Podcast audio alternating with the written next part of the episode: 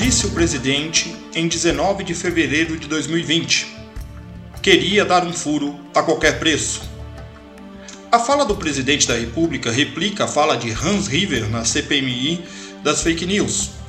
Sua fala de duplo sentido contraria diversos preceitos cristãos e a boa educação, sem contar que configura quebra de decoro do cargo. A reação dos partidários do presidente foi afirmar que agora sim temos um presidente sem amarras, que diz o que precisa ser dito. O contexto da fala do presidente é sua conversa rotineira com jornalistas à porta do Palácio do Planalto, indagado sobre a declaração de River ele a reproduziu. Jesus de Nazaré sempre procurou tratar com respeito e cordialidade as mulheres, incluindo-as no reino de Deus. Temos o exemplo da mulher pega em adultério que foi levada sozinha a julgamento. A mulher Ciro Fenícia, a quem Jesus atende o pedido. Marta e Maria, irmãs que são socorridas por seu amigo Jesus. Quem afirma que a atitude do presidente é fruto da fé dele está certo, pois se a fé dele fosse em Jesus Cristo, o Filho de Deus, ele jamais falaria isso de uma mulher.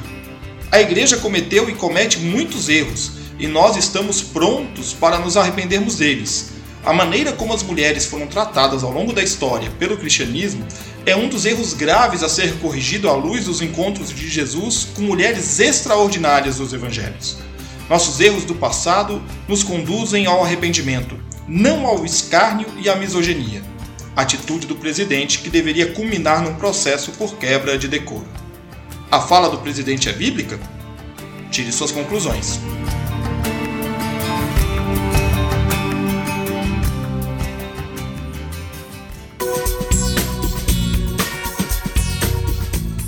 Você acaba de ouvir o É Isso Mesmo?